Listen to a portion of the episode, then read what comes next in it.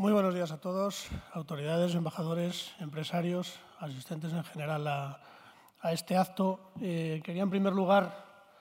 eh, enviaros el agradecimiento en nombre de cinco días por habernos invitado a este acto y por, estamos encantados, por supuesto, en colaborar con, todos vosotros. Hoy vamos a hacer un repaso de estos diez últimos años eh, de lo que han sido las relaciones económicas entre España y los países árabes, impulsadas por, Casa Árabe, que cumple esos diez años y que yo creo que han tenido un resultado fantástico, como bien hemos oído al señor Garzón y al señor Villena en sus, en sus intervenciones. Y hablaremos de qué vamos a poder hacer en los diez próximos, que me imagino que serán tan provechosos como estos diez últimos. Eh, para empezar, quería eh, disculpar eh, la ausencia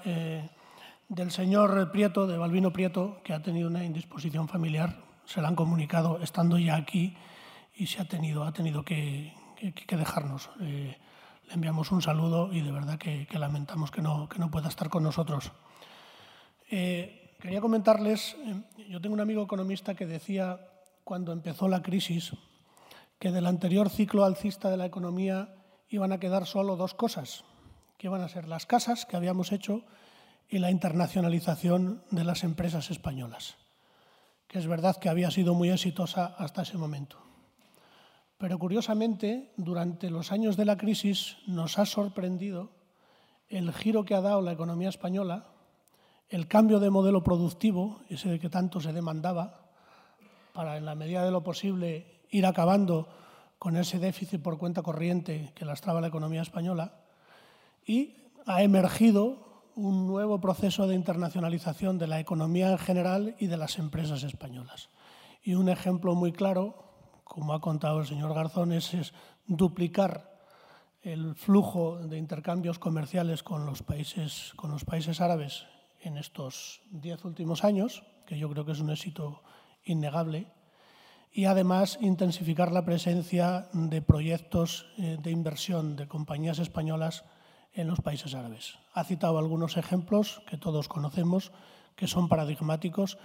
y que yo creo que son la mejor base para consolidar la presencia de las empresas españolas en los diez próximos años, en esos diez próximos años de los que vamos a analizar eh, hoy aquí. Yo creo que las economías eh, de los países árabes Estamos hablando de economías emergentes con eh, poblaciones muy jóvenes y por lo tanto con demanda de muchísimos servicios eh, que se han desarrollado previamente en décadas anteriores en los países europeos. Yo creo que tienen una, gran pujanza y es una gran oportunidad para las empresas españolas, tanto para las exportadoras como para aquellas que se dedican pues, eh, a infraestructuras de agua, de energía, de transporte, en fin, ejemplos tenemos varios y yo creo que se van a seguir intensificando, puesto que lo hecho hasta ahora es el mejor ejemplo del buen hacer de las compañías españolas y de la buena relación entre las administraciones y entre el empresariado, entre las universidades, entre la sociedad en general, entre los países árabes y España. Las personas que nos acompañan hoy aquí eh, son unos auténticos agitadores de esa actividad que se ha desarrollado en estos diez últimos años y que, insisto, yo creo que ha sustituido eh, muy acertadamente una buena parte del modelo de crecimiento, del modelo productivo que tenía España y que nos había llevado a la crisis que, saltó en el año 2008-2009. Eh, son de todos eh, de, sobra conocidos, insisto, son auténticos agitadores de la actividad empresarial internacional, de las relaciones eh, externas, de los proyectos de investigación, etcétera, etcétera. Eh, Juan Canals, eh, que lleva muchísimos años dedicado a esto, ahora preside la Comisión de Países Mediterráneos y Oriente Medio de la COE y yo creo que es el, mejor embajador de toda, la, de, toda la, de toda la COE, de todos los sectores que aglutina la COE, no solo en los países mediterráneos y en Oriente Medio, sino en todo el mundo pero ahora está muy volcado en, esa área. Alfredo Bonet, que es el director internacional de la Cámara de España, tres cuartos de lo mismo, lleva también muchísimos años dedicado a esta actividad y también tiene en este aspecto mucho que aportar. Y Jaime García Legaz, que es presidente ejecutivo de CESTE, antes secretario de Estado de Comercio Exterior, que aunque es más joven y tiene menos recorrido todavía en esta actividad, es, insisto, un auténtico agitador, o lo ha sido durante los últimos años y sigue siéndolo, de este tipo de, actividades. ¿no? y además siempre con muchísimo entusiasmo. Entonces, si os parece, empezando por Juan, seguimos con Alfredo y luego Jaime, eh, tomáis la palabra seis, siete minutos. Como sé que sois gente educada, vais a respetar el tiempo, yo creo que después eh, abrimos un debate. Es verdad que se ha hecho ya bastante alusión a lo que ha pasado en estos diez años, pero sí me gustaría también conocer un poco vuestro punto de vista y luego sí que me gustaría que habláramos más, que dedicáramos más tiempo a qué podemos hacer, a qué obstáculos hay que remover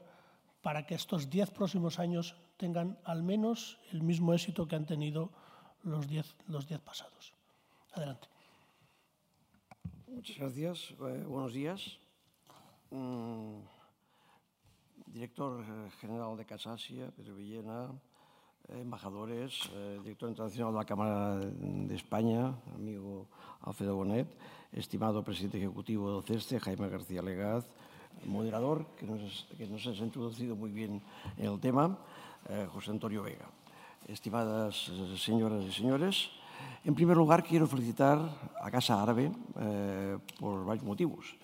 por, primero por los 10 años eh, que ha tenido, mm, de éxitos, de logros, a pesar de las dificultades, y en segundo lugar por esta iniciativa que ha tenido hoy de reunirnos aquí para ver las posibilidades que tenemos en el mundo árabe eh, y sobre todo que tienen las empresas españolas en este mundo tan, tan complicado y tan convulso. Creo que es importante eh, ver qué está pasando en, este, en esta zona. ¿no? Esta zona es una zona realmente convulsa, una zona en donde han existido las primaveras árabes, en donde las cosas no han sido tan fáciles como parecían, se han ido complicando. Ha habido crecientes y recurrentes eh, enfrentamientos y tensiones geoestratégicas en, en, toda la zona del Oriente Medio y árabe, y árabe en general, y convulsiones que en cierta forma han estado motivadas por los crecientes antagonismos entre las principales potencias regionales, caso de Arabia Saudí, caso de Irán, y, una cosa muy importante tener en cuenta, el hundimiento de estados, el hundimiento de, las estructuras estatales de, de cuatro países, Irak, Libia, Siria y Yemen, que han dejado unos agujeros negros que son preocupantes y que son claramente desestabilizadores. Sin embargo, a pesar de esta creciente incertidumbre y de todos los riesgos que, políticos que se ciernen sobre la región, la evolución de las relaciones económicas en los últimos años entre las empresas españolas y la zona eh, podemos eh, calificarla de positiva. Positiva porque la podemos observar desde el punto de vista inversor y desde el punto de vista comercial y las cifras son realmente buenas y yo creo que bastante esperanzadoras con respecto al futuro inmediato. Desde el punto de vista de las inversiones directas en la región, inversiones españolas directas me refiero, el año 2015 eran de 3.400 millones y, y fueron, fueron 3.400 millones, cuando en el 2010 habían sido muy inferiores y han tenido un incremento superior al 10% durante este periodo. Ahora bien, eh, la inversión no ha sido homogénea en toda el área. Eh, ha habido, ha habido dos, dos, dos zonas eh, muy claras, los países árabes saudí por un lado, eh, Marruecos, Argelia por otro, y luego el resto de los países con una situación pues, más, más, más moderada. Eh, también, por supuesto, los países del Consejo de Cooperación del Golfo han estado activos y hemos, hemos hecho realmente inversiones en, en, ellos. En nosotros, como decía, la situación ha sido pues, más, más moderada. Incluso en algunos de los países pues, ha habido un cierto deterioro como consecuencia de la fragilidad, la fragilidad de las estructuras de estos estados, los complejos procesos de transición política y la pequeña dimensión de ciertos mercados con un potencial de crecimiento muy limitado. Por otro lado, mucho mejor ha sido la evolución de nuestras exportaciones a la región. Nuestras exportaciones han aumentado en un periodo de siete años de 10.678 millones el año 2010 a 18.502 en el 16. Eso representa un aumento del 73%, un aumento significativo, se ha referido a él el señor Garzón anteriormente. Nuestras exportaciones eh, mm, destacan en los sectores de las semimanufacturas, los bienes de equipo. Eh, que estos, dos capítulos representan el 70% de, de, todas nuestras exportaciones eh, españolas a, esta, a la región. Y también tenemos que destacar por la progresión, por, la trayectoria que están siguiendo todas las, las eh, exportaciones relacionadas con bienes de consumo, especialmente agroalimentación y automoción. Creo que es importante destacar la importancia que ha adquirido el mercado saudí. Saudí eh, eh, hemos exportado por importe de 2.364 millones a Arabia Saudita, que se ha situado en el año 2016 como el tercer mercado de la zona, tras Marruecos con 6.900 millones y Argelia con 5.600. Además de las causas generales que subyacen a la competitividad recuperada por nuestras empresas en el exterior, dos son las principales razones de la mayor actividad de nuestras empresas en el mundo árabe. En primer lugar, la fuerte, y lo, quiero remarcar, la, fuerte complementariedad existente entre la oferta empresa española que ejerce un liderazgo en sectores como infraestructuras, energía, tratamiento de aguas, ingenierías, equipamiento, transporte, etc. Y la relevancia de los mercados de contratación pública en muchos países, especialmente Arabia Saudita y, eh, Arabia Saudí y Argelia, eh, que son países que tienen un, unos programas importantes de inversión y en donde eh, las empresas se complementan perfectamente con estos programas además porque existe una capacidad de autofinanciación pública importante. Mm, la segunda es la propia estructura económica de, esos, de muchos de esos países, de esta región, que tienen un modelo eh, productivo muy poco diversificado y muy concentrado o, muy centrado y concentrado en la extracción y proceso, procesado de hidrocarburos o también la producción de productos básicos de primera necesidad,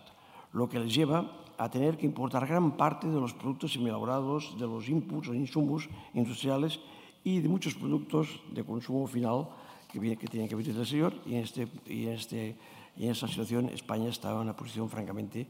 eh, buena. Eh, de, solo Marruecos mm, parece, salir, parece salir de este esquema general, del esquema general de o bien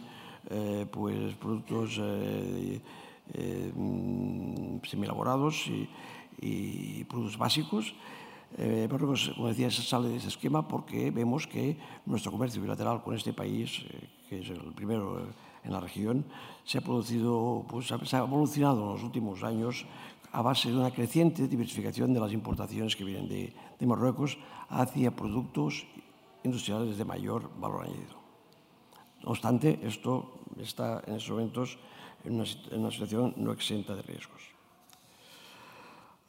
Además de los riesgos geopolíticos que se han agudizado recientemente con el anuncio por parte de Arabia Saudí, los Emiratos Árabes Unidos y Egipto de la ruptura de relaciones diplomáticas y el embargo a Qatar,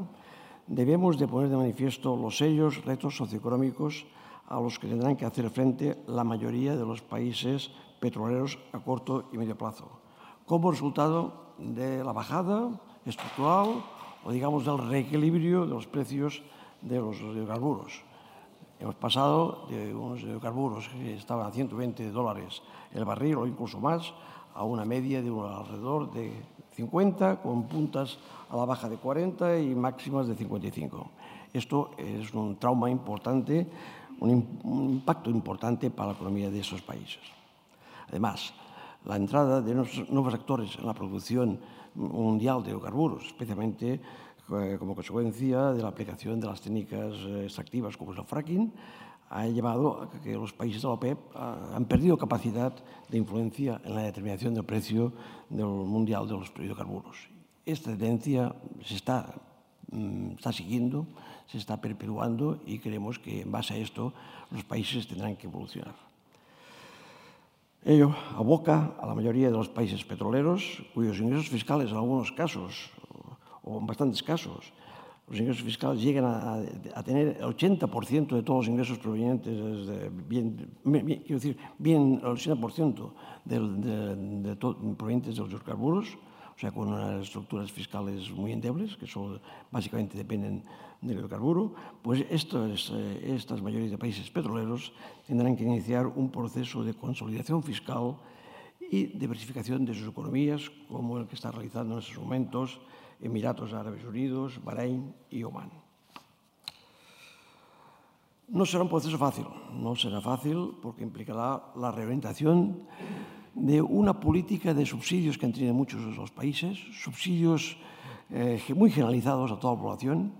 y, y que ahora tendrán que focalizarse más en la población más necesitada y que tendrán que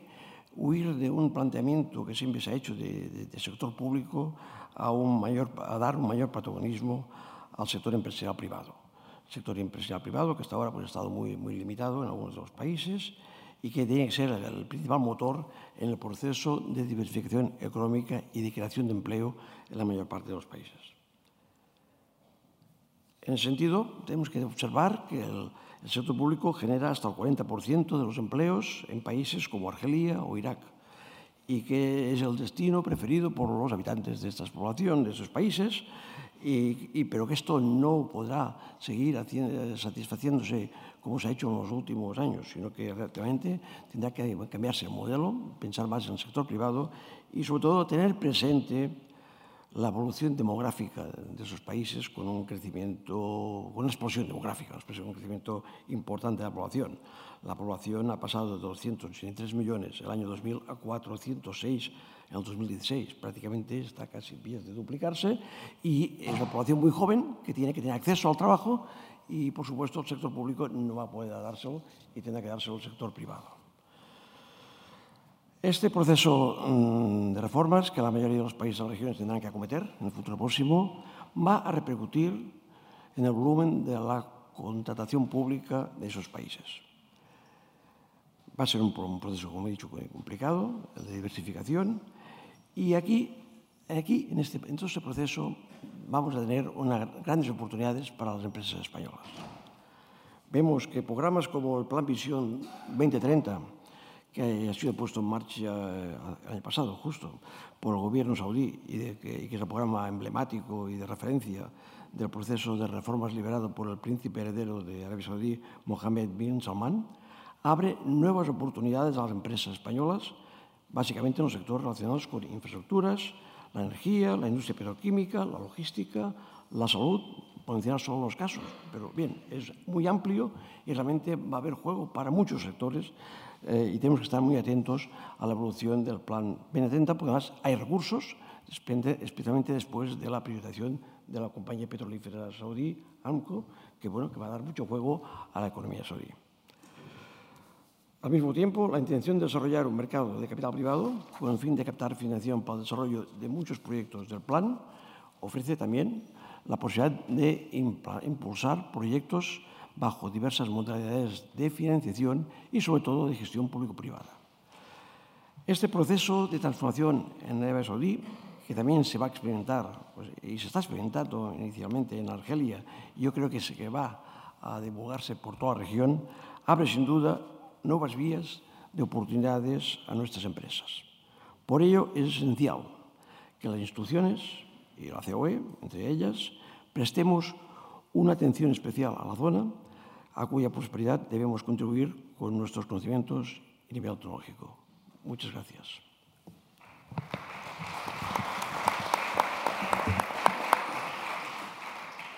Gracias a ti, Juan. Eh, señor Bonet. Muchas gracias, José Antonio. Yo también quería empezar felicitando a Casa Árabe por su décimo cumpleaños. Eh, creo que habéis hecho una, una, gran labor. Pedro, Miguel Ángel, gracias por invitarme a, formar parte de este panel. Es un honor compartirlo con eh, Jaime y con Juan. Eh, y muchas gracias sobre todo por invitar a la Cámara de Comercio de España a formar parte de esta conmemoración. Querría mmm, empezar diciendo que estos diez últimos años han sido una etapa importante, pero también convulsa en la región, que además es una región muy heterogénea, pero que a pesar de esta convulsión, como se ha dicho ya varias veces, pues la presencia de nuestras empresas ha aumentado sensiblemente durante la misma. Es difícil eh, encontrar elementos nuevos que añadir al, a, lo que, a lo que ya se ha dicho, sobre todo por la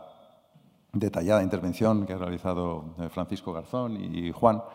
pero, pero voy a tratar de quizá incorporar alguna idea más. Yo creo que ha habido, ya se han, citado aquí la mayoría, cuatro factores que han marcado el desarrollo de la región en los últimos eh, diez años. Primero es la crisis económica mundial, una crisis que ha coincidido prácticamente con la última década, que ha afectado y ha alcanzado a todos los países árabes, en mayor o menor medida en función del nivel de apertura de sus economías al mundo, pero que en cualquier caso ha condicionado su, evolución, especialmente de aquellas economías más volcadas en el exterior, más exportadoras, eh, tanto de petróleo, por la reducción de la demanda de petróleo de los países con, consecuencia de la crisis, como también de los países exportadores de bienes a la Unión Europea, como pueden ser especialmente Marruecos o Túnez. El, segundo factor sería la revolución tecnológica y de las telecomunicaciones, que ha coincidido también con, con esta última década, que ha alcanzado a la grandísima mayoría de la población árabe, ha aumentado su capacidad, especialmente de los jóvenes, de conectarse al mundo, de saber lo que ocurría en otras partes, de conectarse entre sí, y esto ha dado lugar a la alteración de algunos de los equilibrios anteriores que había en muchos de los países. No ajeno a esta revolución tecnológica ha sido el surgimiento de las primaveras árabes en, los países, especialmente del norte de África, que ha supuesto, a la vez que unos nuevos focos de esperanza, también a veces de frustración, pero muchas veces de inestabilidad en muchos países. Un buen eh, número de los, países, de los ciudadanos de los países árabes ha salido a la calle demandando más oportunidades económicas y unas instituciones más responsables y eficaces. Y por último, el cuarto factor sería, ya se ha citado también, la caída de los precios del petróleo, principal fuente de ingresos públicos de un buen número de países de la región, hasta el entorno actual de los 50 dólares por barril, lo que ha obligado a revisar totalmente los modelos de crecimiento de muchos de estos países, recortando inversiones públicas programadas y apostando por el desarrollo de, sectores, de nuevos sectores productivos con ánimo de diversificar el modelo productivo de estos países. Como hemos dicho antes y ya se ha explicado, las empresas españolas han mantenido o incluso incrementado su interés en la región a, pesar de todas estas eh, vicisitudes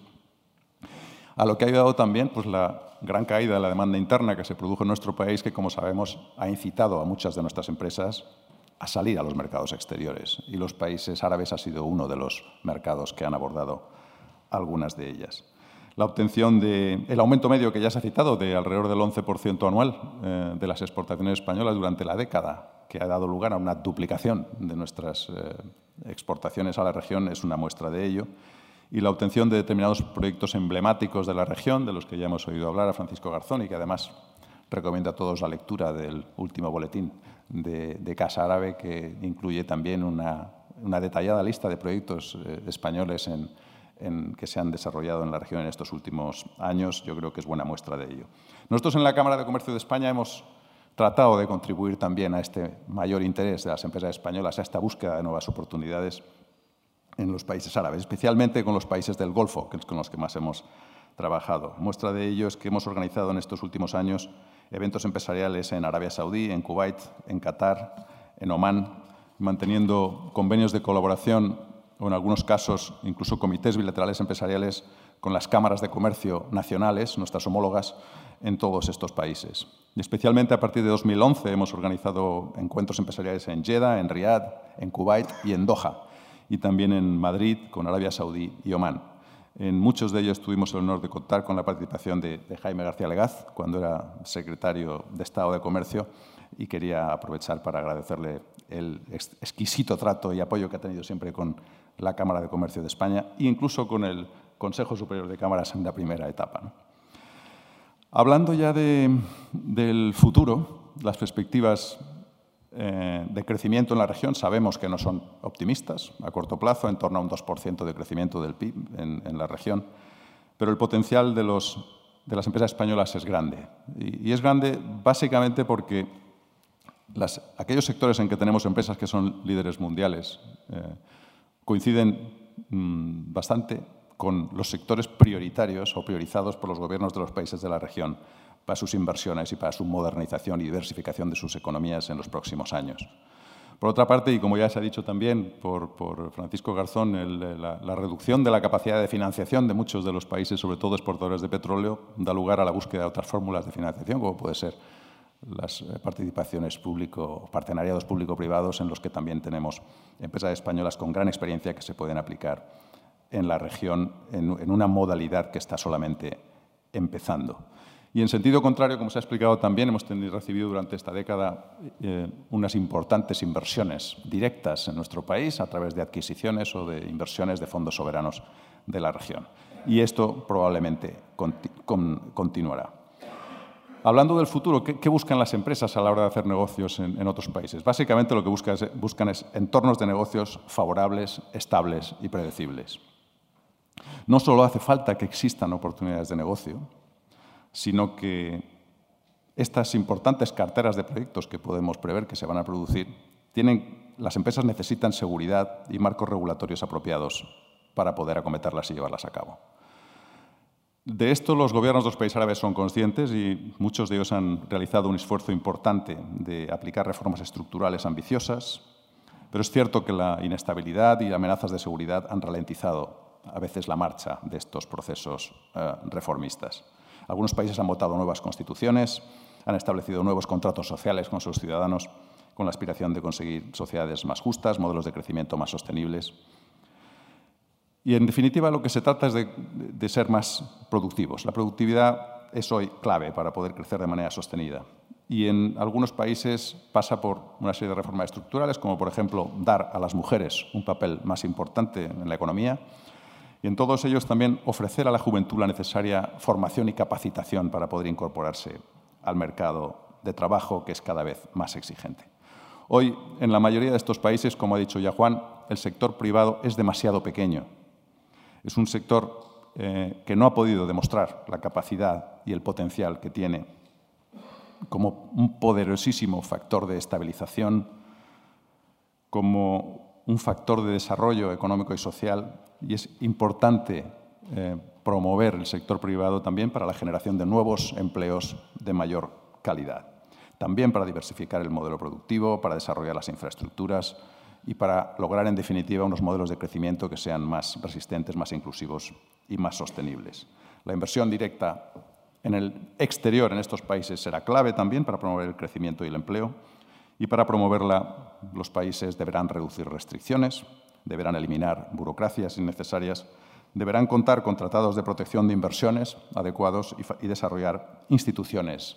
eficientes de atracción de inversiones extranjeras. Para concluir, diría que la relación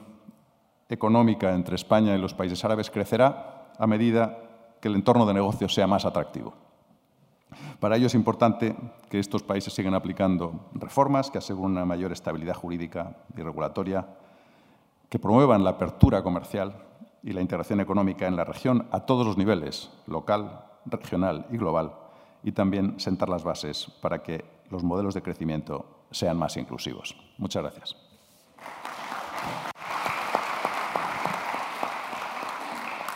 Gracias, señor Bonet. Jaime García Muy buenos días a todos. Eh, muchas gracias también a, los organizadores por esta, por esta invitación. Eh, gracias, José Antonio, por, por tener la amabilidad de, de, moderar esta mesa y gracias también a los embajadores que, que han querido acompañarnos eh, esta mañana. Voy a intentar eh, ser breve, voy a intentar poner el foco en cómo puede eh, CESTE ayudar eh, en el futuro, como lo ha venido haciendo en los últimos años, a profundizar las relaciones comerciales y de inversión entre España y los países árabes. Y comenzaré quizás por, por subrayar algo obvio, y es que Mm, es muy complicado em, hacer un análisis general de las relaciones entre España y los países árabes teniendo en cuenta eh, la heterogeneidad que hay em, productiva, comercial, entre la relación entre España y todos y cada uno de estos países. por poner dos ejemplos que creo que se van a entender, eh, es eh, muy difícil analizar la relación entre eh, España y Marruecos. Marruecos es un país que no tiene eh, gran volumen de producción energética nacional, es un país que disfruta de una relación comercial privilegiada con la Unión Europea y es un país que es muy cercano geográficamente a España eh, y todo eso configura una relación comercial con España, pues obviamente muy profunda, en la que hay muchas pymes, en la que el volumen de comercio bilateral es muy profundo, muy elevado. Marruecos es el principal socio comercial de España eh, fuera de la Unión Europea, casi al mismo nivel que Estados Unidos. Y eh, obviamente esa relación con otro país muy grande, muy influyente de la región, como es Arabia Saudí, que tiene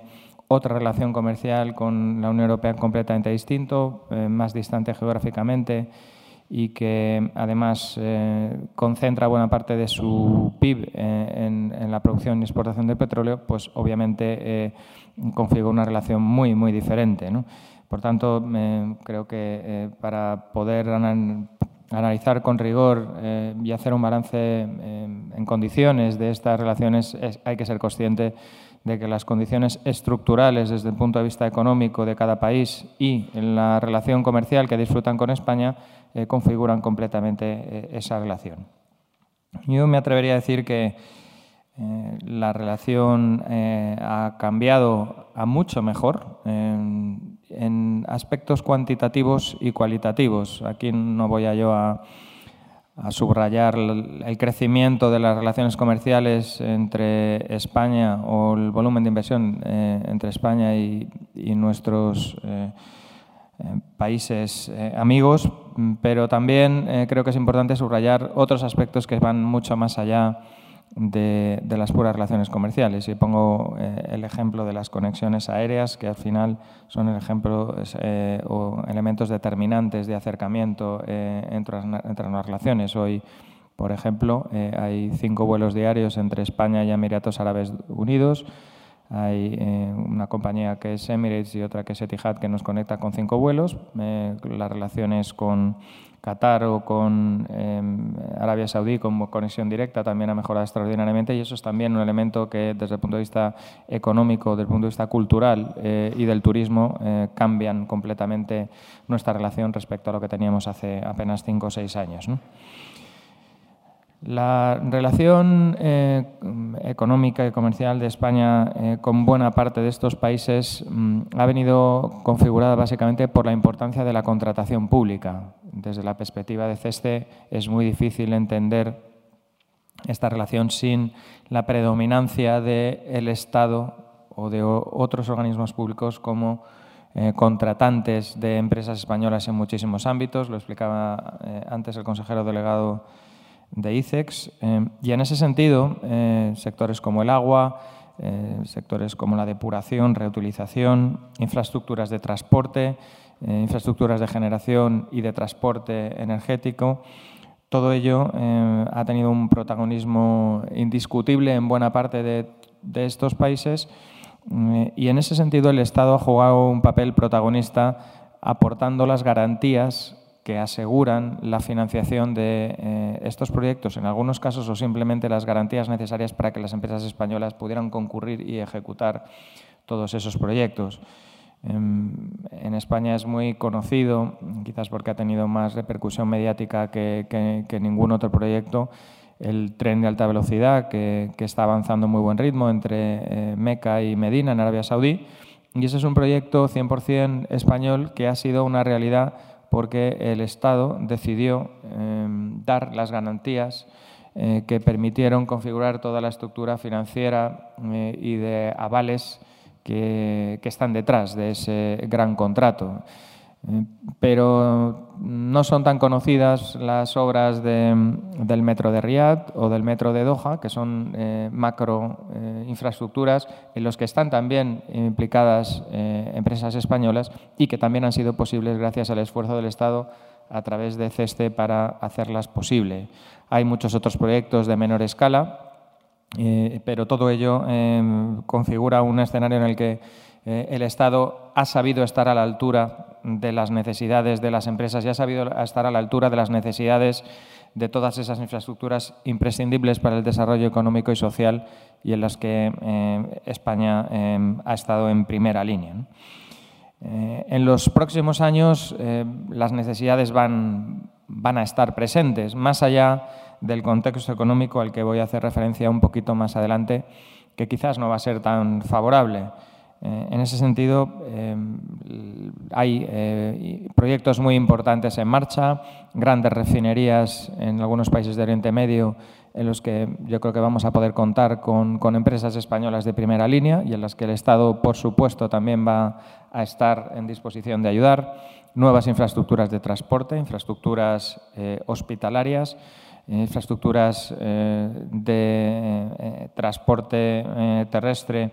en, países que se lo van a poder permitir y eh, creo que el papel de CESTE eh, tiene que seguir siendo eh, determinante.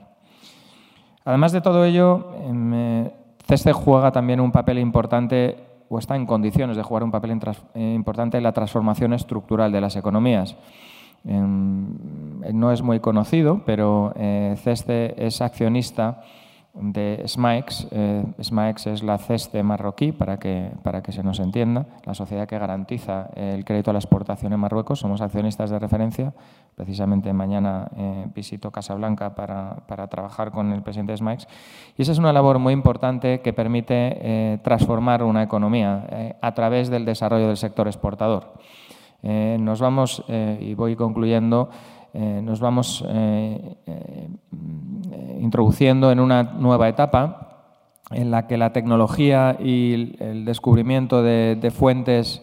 de hidrocarburos en muchos países del mundo han eh, construido de facto un techo al precio mundial del petróleo eh, que cambia eh, las perspectivas de renta, como diría Milton Friedman, de la renta permanente de, de todos estos los países productores y exportadores a futuro no es concebible ya eh, una situación en la que el petróleo vuelva a 80, 90 dólares porque eh, la existencia de tecnología que permite explotar y producir casi ilimitadamente a cualquier precio que esté prácticamente por encima de 60 dólares el barril hace que eh, las perspectivas económicas se tengan que marcar en esas perspectivas de precio del petróleo. Pero incluso con esos niveles de, de renta, yo creo que se configura una, una oportunidad y es la oportunidad justamente de diversificar eh, las economías, de construir economías eh, no tan basadas en el monocultivo de la producción y, exportación de hidrocarburos, sino en modelos mucho más diversificados con sectores productivos, eh, desarrollo del sector servicios. Un ejemplo, yo creo que de una economía que lo ha hecho muy bien en ese sentido es la economía de Emiratos Árabes Unidos. la economía de Emiratos Árabes, a pesar de ser un gran productor eh, de hidrocarburos eh, depende solamente en un 35% de su PIB del sector de hidrocarburos. El otro 65% eh, son otras cosas y otras cosas son servicios, es turismo, es, servicios financieros, es mucha capacidad productiva, capacidad de atracción de talento. Yo creo que es un buen ejemplo también de, cómo puede ser el futuro con, un ejemplo de, de, política económica de apertura y de apuesta por el sector privado, como muy bien subrayaba Alfredo en, ese sentido, eh, CESTE puede ser un instrumento muy útil de ayuda a la diversificación de las economías, justamente eh, siguiendo el ejemplo eh, que, hemos aplicado en el caso de, Marruecos, ser capaces de, ayudar al sector privado volcado hacia la internacionalización y en esa reflexión CESTE está en estos momentos con ánimo de seguir ayudando en toda la región. Muchas gracias.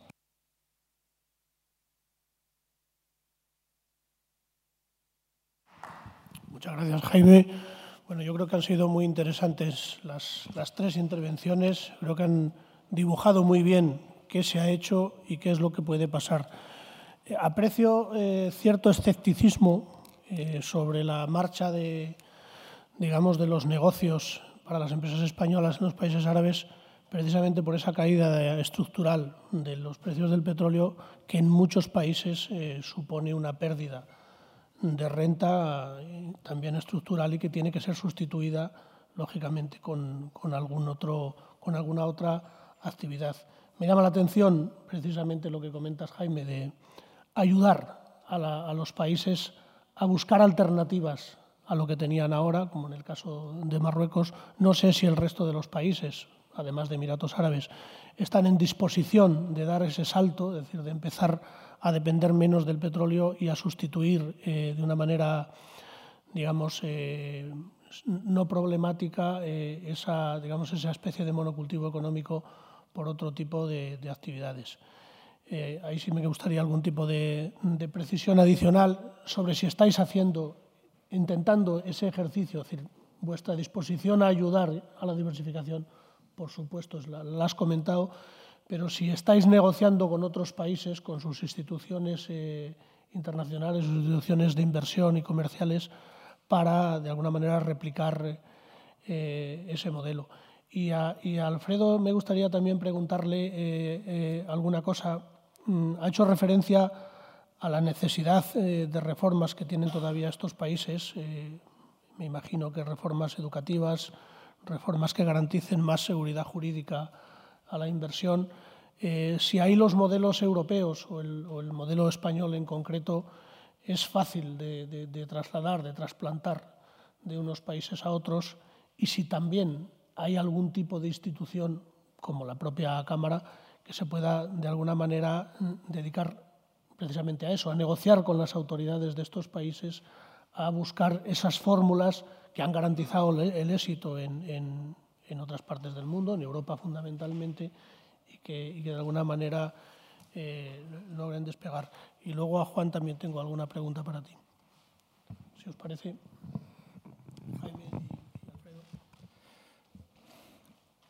Yo creo que eh, el hecho de que la renta permanente proveniente de los hidrocarburos vaya a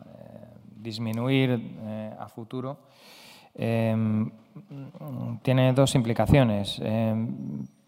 no necesariamente negativas. La primera es un hecho em, y lo que cambia básicamente es la necesidad de planificar financieramente el futuro. Eh, ¿Qué es lo que ocurría con la mayoría de estos países eh, que tenían, eh, digamos, grandes rentas anuales procedentes de la venta de hidrocarburos? Pues que pagaban a tocateja, que no tenían deuda y que tenían un gran volumen de, activos, fondos soberanos o similares, en los que se iba acumulando el ahorro procedente de las ventas del petróleo. Eh, ¿A futuro qué va a ocurrir? Pues va a ocurrir que obviamente va a haber que tirar de la hucha. Esa hucha estaba pensada precisamente para eso, punto número uno. Eh, luego probablemente haya que realizar parte de esos activos materializados en fondos soberanos. De hecho, eso está ocurriendo ya, eh, con, sin mucho ruido, pero, está ocurriendo. Y dos, que probablemente tengan necesidades de crédito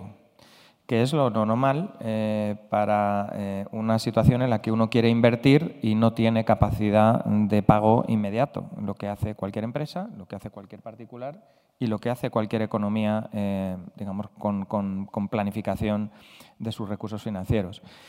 Y ese es, eh, digamos, el gran cambio que yo creo que se va a producir en los próximos años en, eh, la relación de España con, em, buena parte de, los países. Sobre todo me estoy enfocando en los países productores y exportadores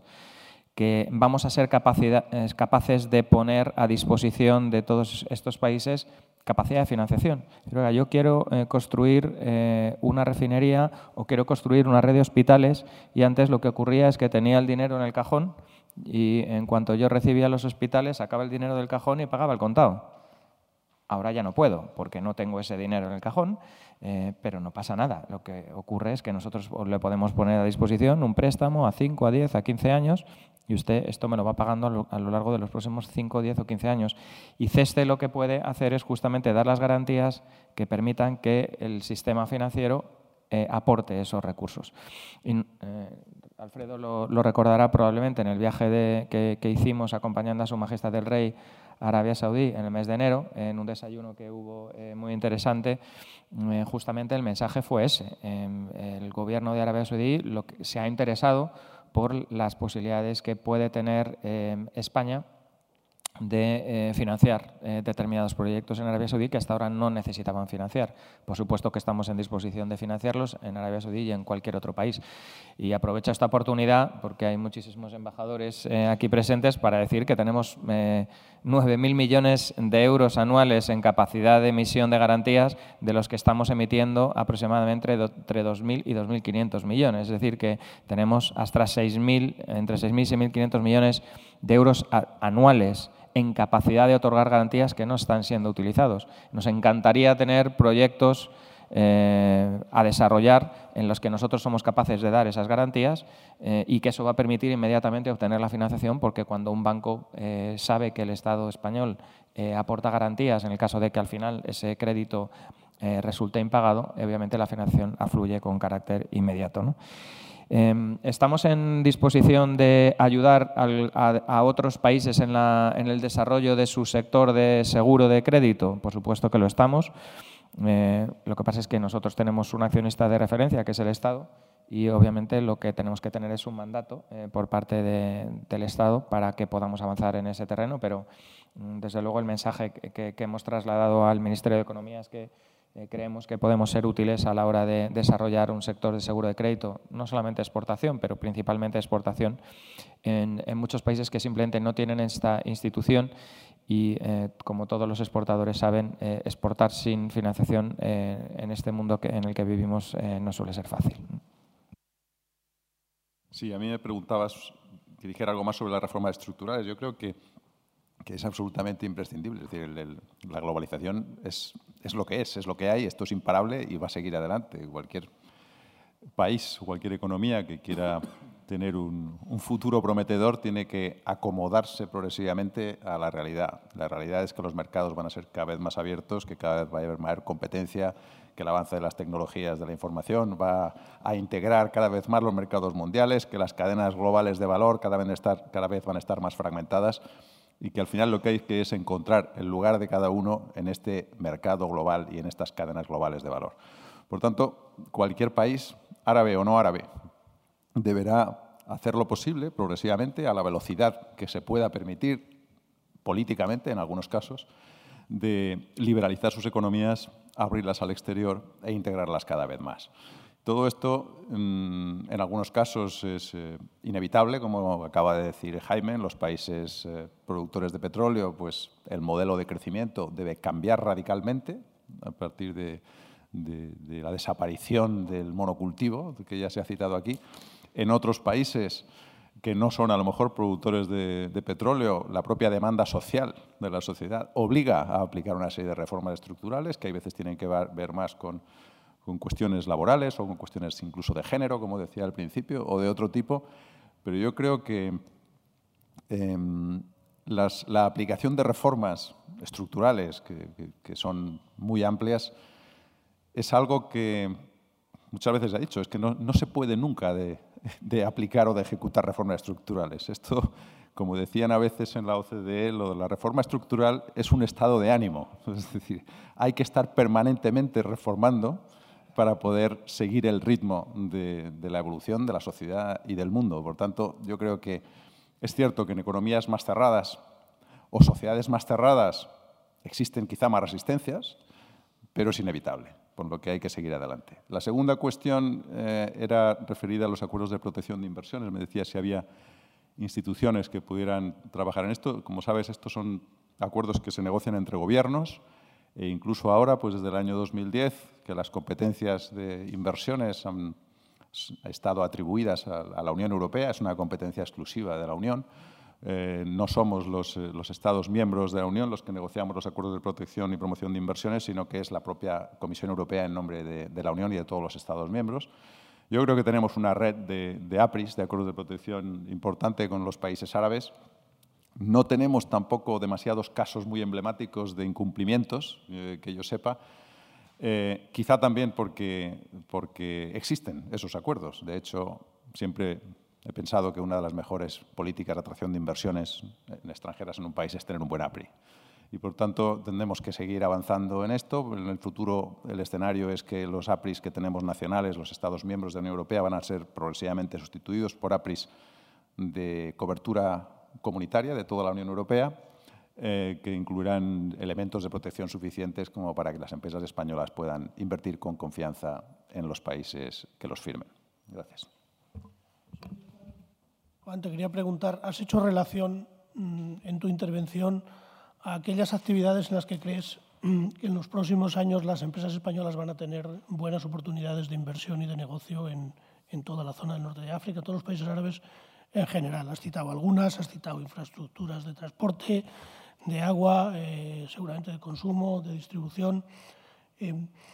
me gustaría, desde la COE, que tenéis eh, digamos, mucho conocimiento precisamente de esas demandas que muchas veces vienen vía empresarial y otras veces sencillamente es conocimiento del mercado porque las empresas se acercan allí. Es decir, en los próximos años, además de eso,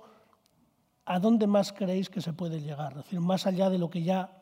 estas que has citado que ya están en marcha, es decir, ya se están haciendo infraestructuras de, transporte, tenemos ejemplos paradigmáticos, desarrollos energéticos, etcétera, etcétera. Es decir, ¿dónde más? En, sanidad, quizás en educación, quizás en consumo, en distribución comercial.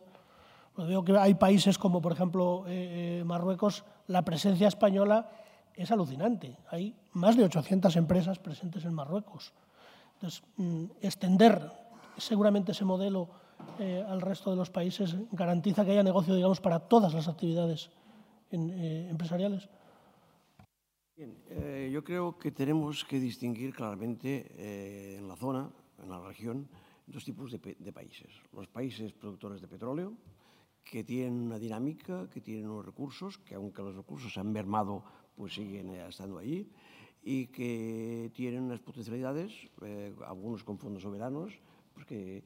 que hemos comentado los casos y donde pues, hay muchos recursos para las empresas, básicamente en temas de infraestructura, de logística y similares.